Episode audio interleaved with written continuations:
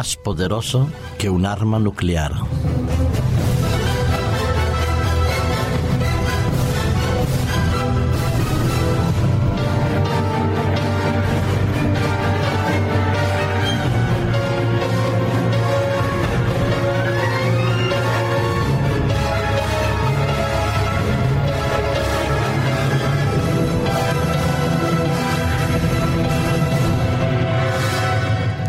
Cuando nuestro Señor Jesucristo estuvo aquí en la tierra como uno de cada uno de nosotros, identificado a la naturaleza humana al 100%,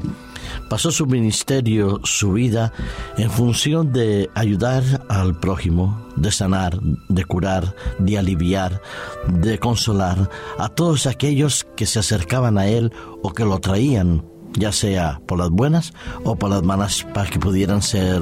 de una manera restaurados a una condición digna del ser humano. Se encontró con personajes de muchas categorías sociales, con diferentes niveles culturales, con diferentes problemas, con diferentes ansiedades, con diferentes aspiraciones y con también diferentes frustraciones.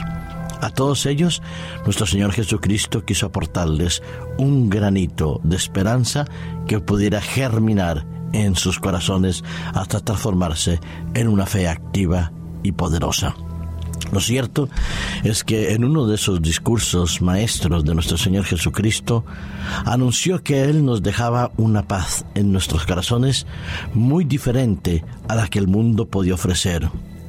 mientras la paz que el mundo ofrece suele ser en teoría un antagonismo a la realidad existencial, que esto es una guerra constante y permanente entre lo que tenemos y lo que deseamos tener, entre lo que aspiramos y lo que podemos nosotros verdaderamente ser.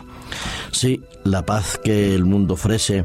dice que es una ausencia de guerras y de conflictos,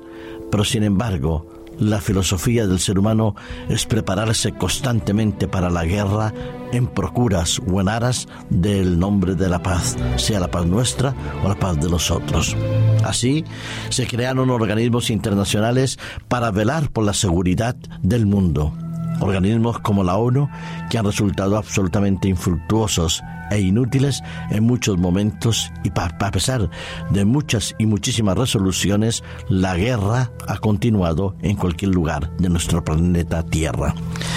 Así es que un día los organismos asociados a la ONU han deseado velar y salvaguardar la tranquilidad del ser humano para que no haya una posible guerra nuclear que estalle, que se haga evidente y latente en nuestro mundo eh, civilizado. Sin embargo, Después de esa Segunda Guerra Mundial, del lanzamiento de las bombas atómicas sobre Nagasaki e Hiroshima, que todos se dieron cuenta del poder destructivo de esas bombas, se crearon bombas de neutrones, de protones, se crearon bombas bacteriológicas y las bombas nucleares siguen estando ahí, en el armario y en el arsenal de muchos países del mundo. Tanto es así que hay un organismo, que es el Organismo Internacional de la Energía Atómica, que es el conocido OIEA, que trata de velar sobre los diferentes países del mundo con capacidad armamentística y con capacidad de trabajar sobre el núcleo del átomo y sobre los isótopos radiactivos capaces de desarrollar dicha tecnología. Cuando son países civilizados, decimos no pasa nada, pero sin embargo el peligro queda latente. Pero cuando se trata de ver al posible o al hipotético enemigo real o creado por otros estados, entonces el hecho de trabajar sobre la energía nuclear produce un temor y una necesidad de supervisar lo que se está haciendo detrás de esos laberintos administrativos y científicos que pueden conllevar a tener un arma nuclear. Hace muy poco, este organismo eh, sobre la Internacional de la Energía Atómica preparó un informe que tiene previsto presentarlo mañana a todos los Estados miembros de esta organización. Y sin embargo, ese informe, en vez de tranquilizar a la sociedad, lo que hace es que sembrar como mínimo una duda que puede convertirse en una angustia o en un estado de tensión y de mm, presión sobre un determinado gobierno u otro. Pues bien, este informe que llega un mes después de que los Estados Unidos hubieran acusado a Irán de orquestar un complot frustrado contra la embajada de Israel en Washington y asesinar al embajador saudí Adel al-Jubeir, este organismo dice que Irán ha tenido y ha desarrollado un programa nuclear mucho más ambicioso y estructurado de lo que el gobierno de Mahmoud Ahmadinejad había reconocido mientras que el gobierno iraní dice que ese desarrollo nuclear es de carácter civil para permitir una mejor eh, capacidad de vida del pueblo iraní, tener una energía capaz de solventar las necesidades de la industria, este organismo dice que el, desde el año 2003, cuando se le había limitado el destino de los dineros para el desarrollo de la investigación nuclear, habían continuado bajo instituciones civiles. Eso es lo que dice ese informe preparado por la INE a través del señor Albright. ¿Será verdad? ¿Habrán desarrollado una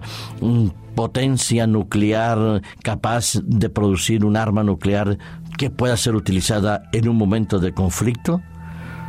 Pensemos que los hombres somos muy inteligentes y que no vamos a autodestruirnos y que eso simplemente queda en advertencias, en supuestas amenazas y al mismo tiempo en un poquito de presunción de poder y no de realidad de tenerlo. Pero en todo caso, este informe de la energía atómica prevé que tengan que hacerse, realizarse nuevos controles sobre el programa nuclear iraní un programa que puede llenar de preocupación al resto de las potencias del mundo, porque la capacidad de destrucción nuclear indudablemente podría estar en manos de gobiernos inestables. Si no es el arma nuclear, será el arma bacteriológica, será el arma eh, de la bomba de neutrón o las bombas de racimo. ¡Qué frágil! Qué frágil es de verdad la paz en el mundo y qué frágil son los poderes que gobiernan nuestro planeta Tierra. Hoy somos y mañana dejamos de existir, pero no cambiamos. No transformamos en realidad nuestra sociedad en una sociedad más feliz, más estable, más armoniosa, más equilibrada. No, nosotros no necesitamos construcciones nucleares, bases nucleares capaces de producir bombas que nos autodestruyan. No,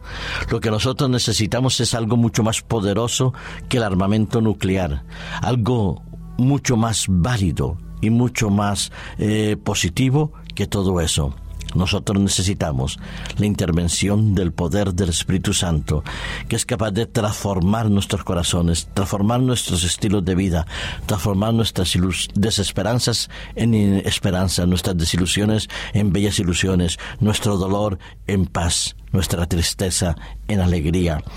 cuando nuestro Señor Jesucristo ascendía al cielo, le dijo a sus discípulos, y lo trae tanto en Lucas, en el último capítulo del Evangelio de Lucas, como en el primer capítulo del libro de los Hechos, una promesa maravillosa. Pero vosotros recibiréis poder, dice Hechos capítulo 1, versículo 8. Y cuando haya venido sobre vosotros el Espíritu Santo, me seréis testigos en Jerusalén, en Judea, en Samaria y hasta lo último de la tierra. Sí,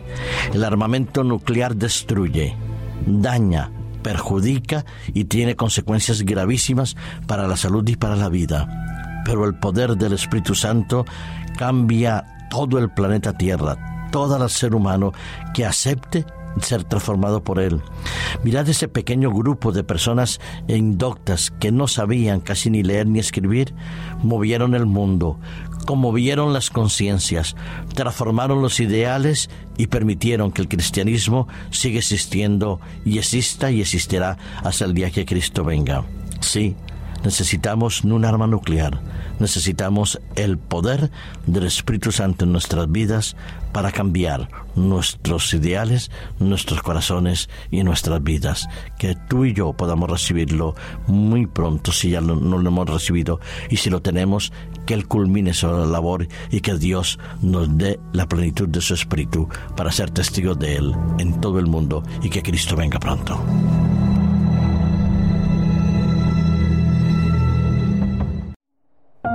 Producido por hopmedia.es